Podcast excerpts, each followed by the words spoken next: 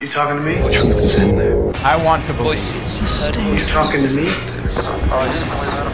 Voices. Voices. President Kennedy died Conspiracy at theory. 1 p.m. Well, I'm the only one here. Here's Johnny.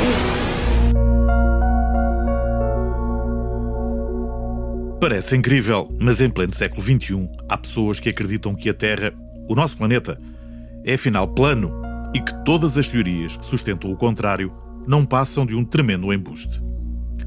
Os crentes da teoria da Terra plana ou terraplanistas, como são vulgarmente designados, acreditam basicamente que há uma conspiração mundial envolvendo cientistas e agências espaciais para que todos acreditem que a Terra é esférica. Para esta gente, o nosso planeta é um gigante disco e não um globo, com o Polo Norte no meio e a Antártida delimitando todo o espaço envolvente, através de um muro de gelo de 45 metros de altura.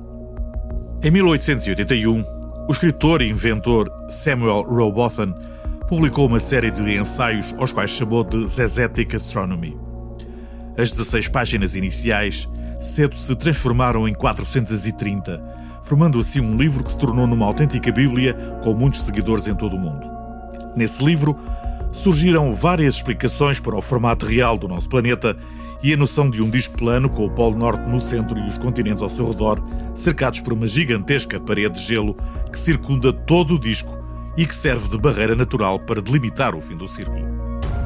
Anos mais tarde, já em pleno século XX, o norte-americano Samuel Shenton convenceu-se que tinha inventado um meio de transporte inovador, a nave estacionária.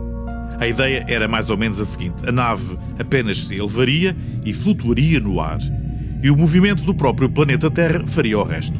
Assim, quando a Terra girasse o suficiente, bastava descer a dita nave e estaríamos noutro local do planeta. Decorria o ano de 1926 e diga-se em bom da verdade que a comunidade científica não recebeu esta invenção com bons olhos. Não se percebe bem porquê. Mas Samuel Shenton não descansou e em 1956 funda a Flat Earth Research Society. As suas ideias doutrinaram-se nas redes sociais, em grupos do Facebook, posts no Twitter, vídeos no YouTube, fóruns e sites oficiais, meios por excelência para espalharem a palavra. Para os defensores desta teoria, a Lua e o Sol também estão muito mais próximos do que aprendemos na escola e medem apenas cerca de 51 km de diâmetro cada um, flutuando sobre o disco da Terra. Em suma, o astro-rei e a sua companheira celestial não passam de dois penduricalhos daqueles que ficam sobre os berços das crianças, fazendo movimentos circulares que nos dão o dia e a noite. Provas não faltam. Desde logo, o logotipo utilizado pela ONU, por exemplo, que é uma prova deste segredo habilmente guardado pelas autoridades mundiais. O logo, como toda a gente sabe, mostra perfeitamente o mapa do mundo real, conforme os mapas da Terra plana, e não a versão estilizada do planeta do ponto de vista universal. E tudo isto porquê? São vários os alvos desta teoria.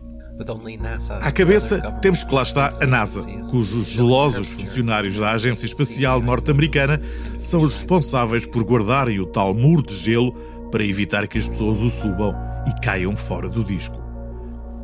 A justificação para esta gigantesca fraude científica levada a cabo ao longo dos últimos anos reside no facto da NASA, em aliança com a sua congênere russa, quererem perpetuar o negócio da exploração espacial, que gera lucros astronómicos, com investimentos que são suportados por todos nós através dos impostos cobrados pelas diversas administrações centrais. Nós não sabemos o formato da Terra. Em maio de 2019, Olavo de Carvalho, um dos maiores defensores e apoiantes do presidente brasileiro Jair Bolsonaro, demonstrou alguma simpatia pela teoria. Dizia ele: Não estudei o assunto da Terra plana. Só assisti a uns vídeos de experimentos que mostram a planicidade das superfícies aquáticas e não consegui encontrar até agora entendi. nada que os água, a refute. superfície da água é sempre nivelada plana. Isso acabou. Isso para mim não tem mais.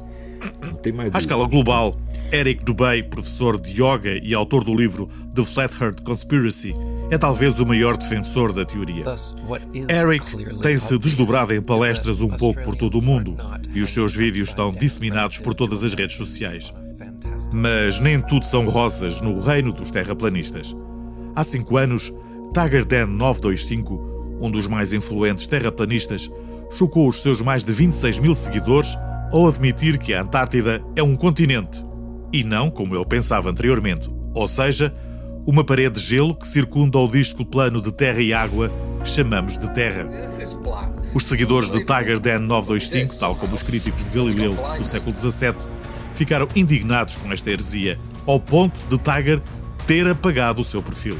Mas não pense que este reconhecimento por parte de Tiger Den 925 não foi uma concessão de que o mundo tem a forma de um globo. Ele apenas disse que os terraplanistas precisam de um novo mapa. Entre os mais críticos encontramos, claro está, Eric Tupei, para quem as suas verdades são dogmas imutáveis. Este verdadeiro cisma no reino da Terra plana está longe de ter provocado um abalo nas crenças dos seus mais fiéis seguidores. Longe disso. São cada vez mais, ou pelo menos mais visíveis, os terraplanistas. Realizam convenções um pouco por todo o mundo, desdobram-se em entrevistas e encontros no YouTube, o canal ideal para espalharem a sua palavra ao mundo. Este e o outro. Se acha que a teoria da Terra plana é no mínimo estranha, fica a saber que muito em breve falaremos aqui da teoria da Terra Oca.